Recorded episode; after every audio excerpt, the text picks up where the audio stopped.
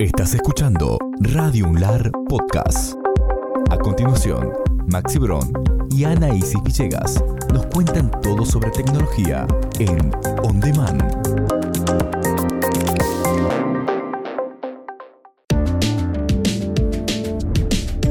Hola, hola, somos On Demand, estamos On Demand por todas las redes sociales del multimedio UNLAR. Somos Maximiliano Brown. y Ana Isis Villegas Zárate.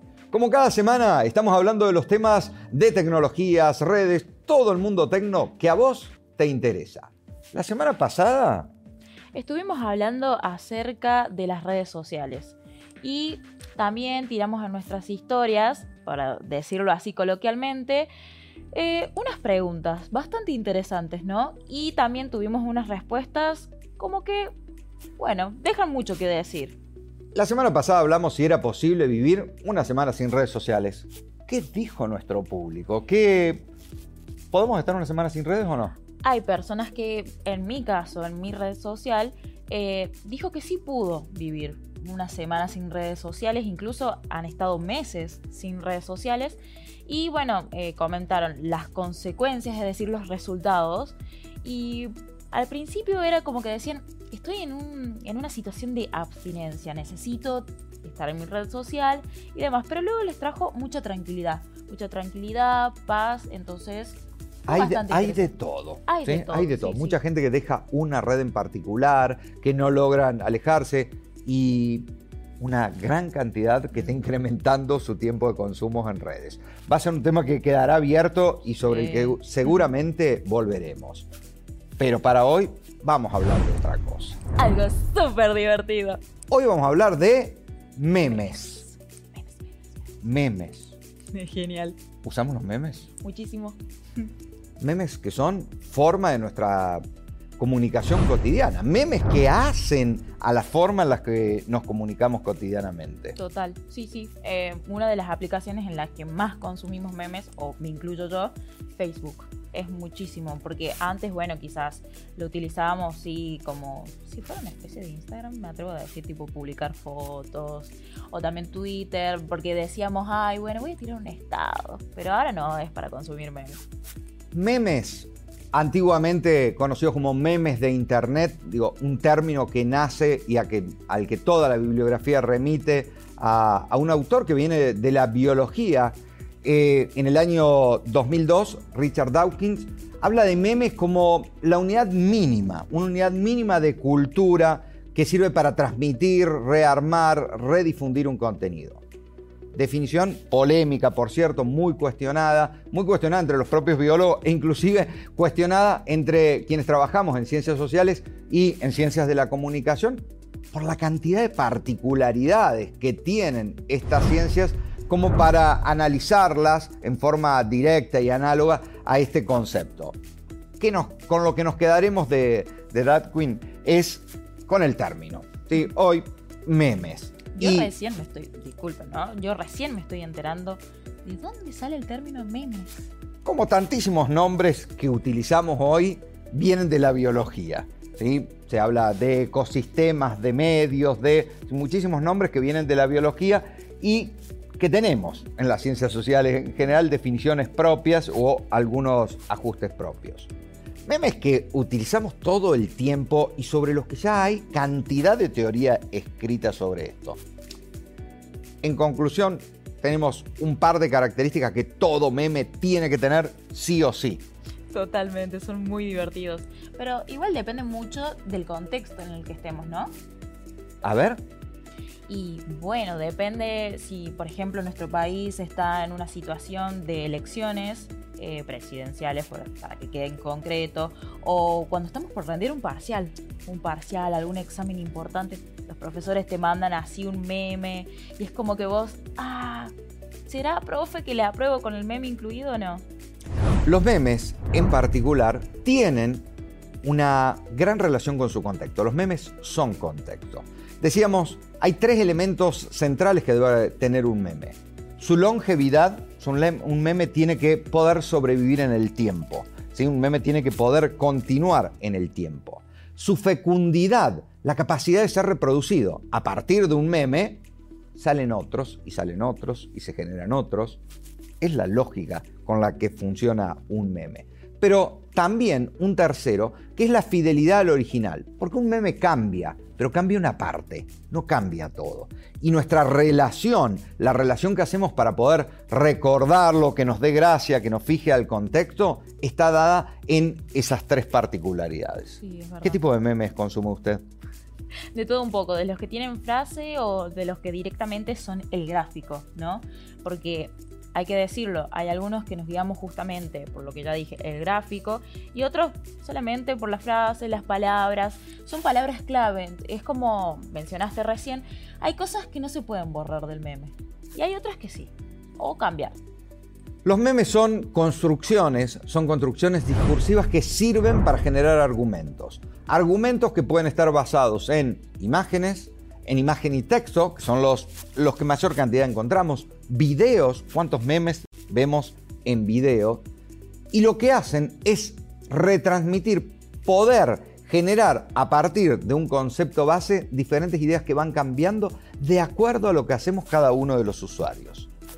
Decías, Anaísi, antes, eh, necesito el contexto un meme sin contexto no puede ser entendido. No te va a llegar, entonces no hay un feedback o no hay una retroalimentación, no, no te voy a poder responder o no me voy a poder reír, que eso es lo que se busca en la mayoría de los casos, ¿no? Entonces, si uno no entiende porque no sabe el contexto, queda excluido. ¿Y qué hacemos cuando no entendemos el contexto? Ir a los comentarios totalmente. Nos vamos a los comentarios. ¿Cuántas veces nos enteramos de lo que está pasando en la actualidad, no por la noticia, sino por el meme de una noticia, por el meme de un acontecimiento. Vemos el meme, no lo entendemos y nos vamos a los comentarios. Si hay algo que tiene el meme es su característica intertextual, la relación entre diferentes textos. Este meme en particular nos remite a una historia en específico. La intertextualidad es fundamental, pero debemos conocer el otro texto.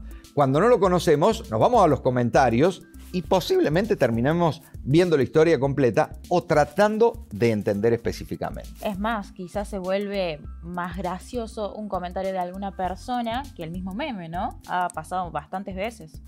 El meme es una práctica social que como definen diferentes autores teóricos que venían de, mucho antes de esta utilización de, de los memes, que como práctica social distingue a aquellos que la manejan, que la usan, que la entienden, de quienes no.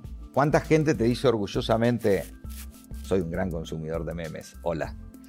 Y los que te dicen, yo no entiendo los memes, no entiendo de qué se trata. De algo se tratan las prácticas sociales, es de poder sentirnos incluidos. Entonces, lo que sucede es que cuando vemos un meme y no lo entendemos, quedamos excluidos. Y aparte, es un garrón, por así decirlo, para nosotros, los que sí entendemos el meme, tratar de explicarlo porque se pierde la gracia. Y nadie quiere sentirse incluido. excluido. Todos queremos sentirnos excluidos. Ah, incluidos. Bueno, eso le pasa. Entonces, ¿qué queremos? Ir a saber, ir a buscar la información que está, ir a los diferentes comentarios y entender el meme. El meme, que parece algo tan simple, es hoy toda una pieza cultural de nuestro tiempo, mediante la que nos informamos, nos entretenemos, nos reímos. Momentos de ocio. Nos informamos también. Ahí juega muchísimo a ver las fake news, porque es todo un tema para comentar realmente, pero bueno, es tan poco el tiempo que tenemos, ¿no? Es bastante entretenido. Hay memes de todo tipo. De hecho, hoy estamos repasando algunos de, ellos en este, en este pequeño espacio, pero los memes tienen su historia, tienen muchísimos años. Hay algunos memes que surgen de la actualidad. En el caso Johnny Depp, vemos por estas semanas y vamos a estar unas muchas semanas más con, con, este contenido totalmente reciente. Igual que con, el, con, lo que pasó con Shakira y Piqué. Van a estar Son los memes de la semana. Y hay otros memes que tienen muchísimos años, no el meme en sí mismo, sino la historia de la imagen original, que en muchísimos casos ni conocemos el carácter intertextual de este. ¿Cómo cuál? Keep calm and carry on. ese meme que utilizamos muchísimo con la gráfica específica, el, dibujito de la color, corona. La mayoría de las personas lo utilizan. Muchos profesores lo han puesto en el campus virtual como para decirles, bueno chicos, vamos, sí se puede, último tiro. Pero no. Este meme viene de una pieza original que data de la Segunda Guerra Mundial. En el Reino Unido era uno de los mensajes que se publicaban con frecuencia para eh, ser utilizados en el caso de bombardeo. En el caso de un bombardeo, mantenga la calma y continúe.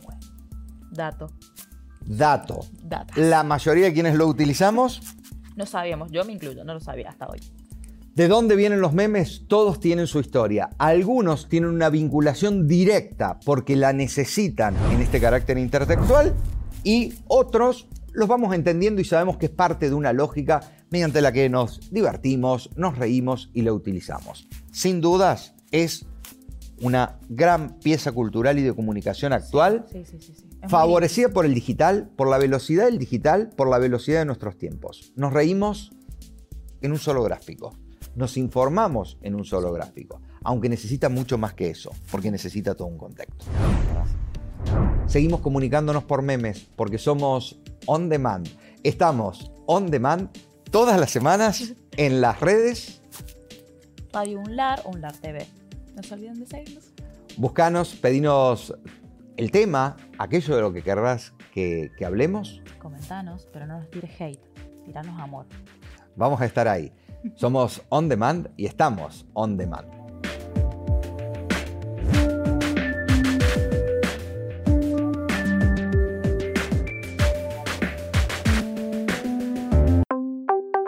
Esto fue On Demand, un podcast exclusivo de Radio Unlar. Estamos en Spotify, Apple Podcasts, Google Podcasts y en tu reproductor de podcast favorito. Escucha todos los programas de Radio Unlar Podcast en www.radiounlar.ar.